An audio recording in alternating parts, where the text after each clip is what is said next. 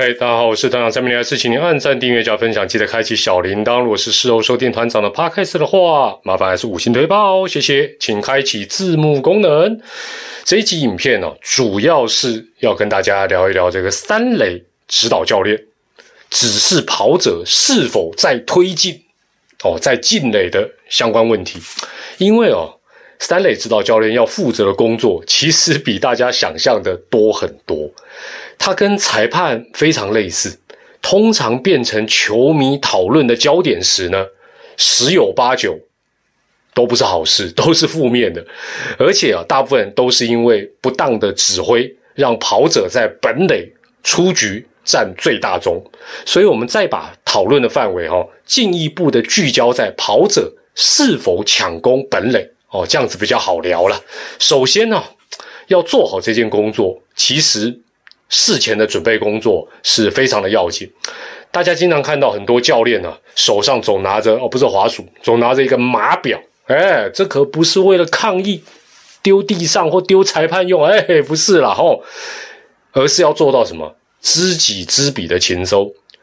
知己的部分要清楚，对上的打者跑一个垒，绕两个垒，绕三个垒，分别需要多少时间，码表就可以测啦。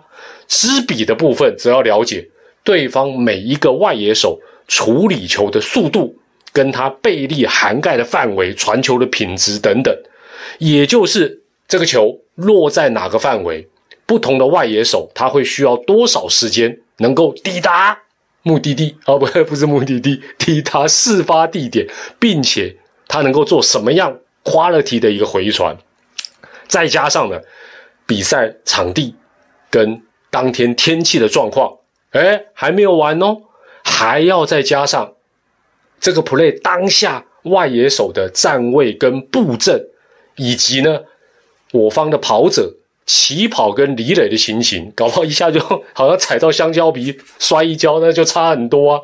光讲到这里，相信大家就会认同，我们也帮跑垒指导教练说句公道话，他们的工作金价不干单。但是相信大家也看过，特别是日本的学生棒球，即便是国际赛哦，他们的垒指导员经常是安排学生，就是安排球员，不是教练哦。也就是说，少棒或青少棒的球员，哎呦，居然也能够升任垒指导员这一项工作啊！这跟刚才一大堆纸上谈兵哦，要讲的多精细多精细，似乎又有点矛盾。其实也非如此了。因为跑垒的角色，大家想一想，绝大部分是跑者本身来判断，就他看得到。我们一般讲看得到，他就自己判断。垒指导员只是一个辅助的角色，尤其当跑者哦，尤其当跑者，就说他已经背对哦，这个球已经打在他的后面，他看不到的方向。萧煌奇，你是我的眼，哎，这个课大家应该都听过吧？没错，垒指导员就是当跑者哦，另外一双眼，或者说他背后的眼睛。所以呢，小球员，我们刚才讲日本的小球员为什么能够当跑垒指导这个教练或跑垒指导员？就是说，他就算没有什么直棒的球探报告，他只要对敌我有基本的认识，比如说我这一队，哎，我总哎，我同一队，我总知道，哎呀，嘿，大高哎，招卡板啊，嘿，腿哥招卡劲哦，今天遇到了对手啊，他们的外野手大概是什么状？总有一个基本的概，只要有一个基本的认识，然后有正确的观念，一样是能够胜任这一项工作。问题是什么叫做正确的观念？最重要的就是优先考虑两个字，哪两个字？几率，几率，几率，太重要了，所以说三次。不管在任何状况下，都必须要把几率摆在决策的最前面。哦，不管什么第几局差几分，这一分有多重要啊？下一棒是谁挤出的？是。都很重要，但是几率你一定要这个概念要摆在最前面。例如，这个跑者冲本垒的几率非常的低，非常的低，几乎是低到微乎其微。哎，你就不能够一厢情愿的假设说，哎，对方可能会煮粥啊，啊，可能会呃突锤啊、招惊啊。这个假设本身就太太牵强，或者是太一厢情愿。这就好比防守方，防守方。总不能动不动就假设对方哎跑一跑，哎会抽筋会摔倒，一样吧，就是你不应该去假设对方会出现一些离谱的失误或者什么爆传，都要假设是在一个比较合理的范围，不应该假设那种特别的状况。如果我们把几率放在一边，这就只是完全碰运气的一个赌博罢了。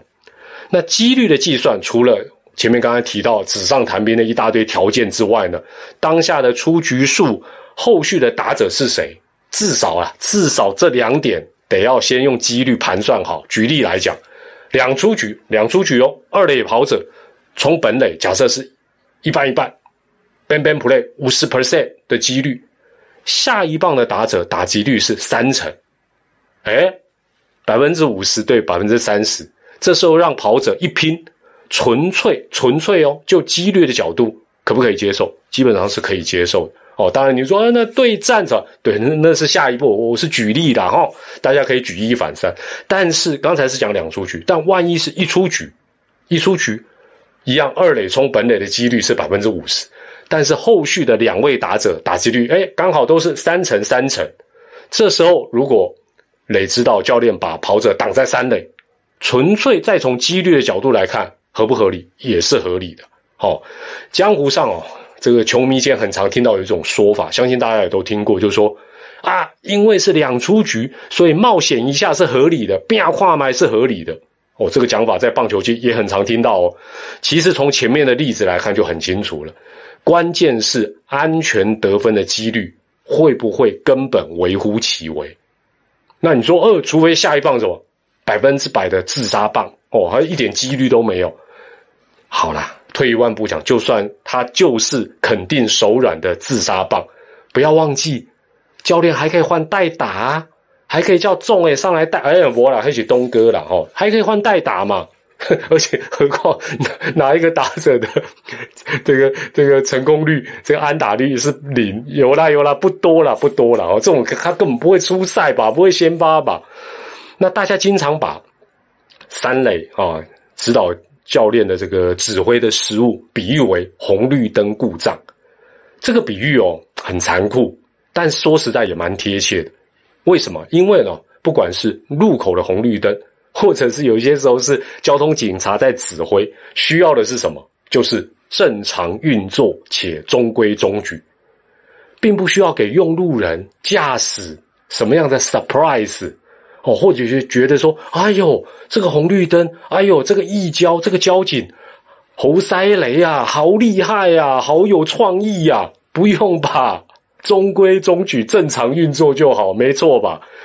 然而，啊三垒跑垒指导教练啊，三垒指导教练的大部分任务，不管是传递战术、提醒球员、辅助跑垒等等等，绝大部分都在无形中完成，而且胜任愉快。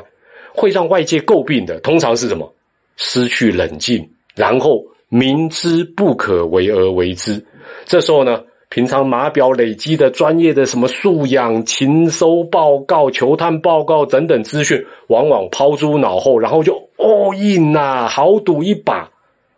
虽然没有正式的统计了，但是长时间下来，你想想看，胜算有多高？且肯定是划不来嘛。否则多年下来，哎。我就问问大家，你有听过呃什么赌神级的三垒指导教练，或者神级的三垒指导教练没有了？通常都是被骂的比较多，能够当个隐形的功臣，让大家不要去讨论他，就跟裁判一样，就很厉害的呢。所以我们必须承认，我们也必须再帮三垒指导教练讲个话，就说他们光是指挥跑垒哦，甚至于就是说要不要冲本垒这一项，就有非常大的学问。不但事前哦，就说需要做事前的准备，更需要临场的观察、反应等等。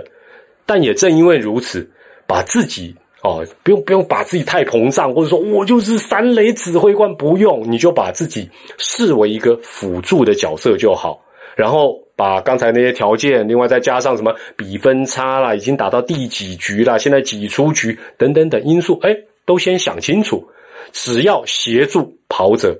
把该推进的垒包顺利进站，该得到的分数平安得到，其实就已经非常不容易、非常称职的表现，并不需要什么动不动哦富贵险中求，我被给变化吗？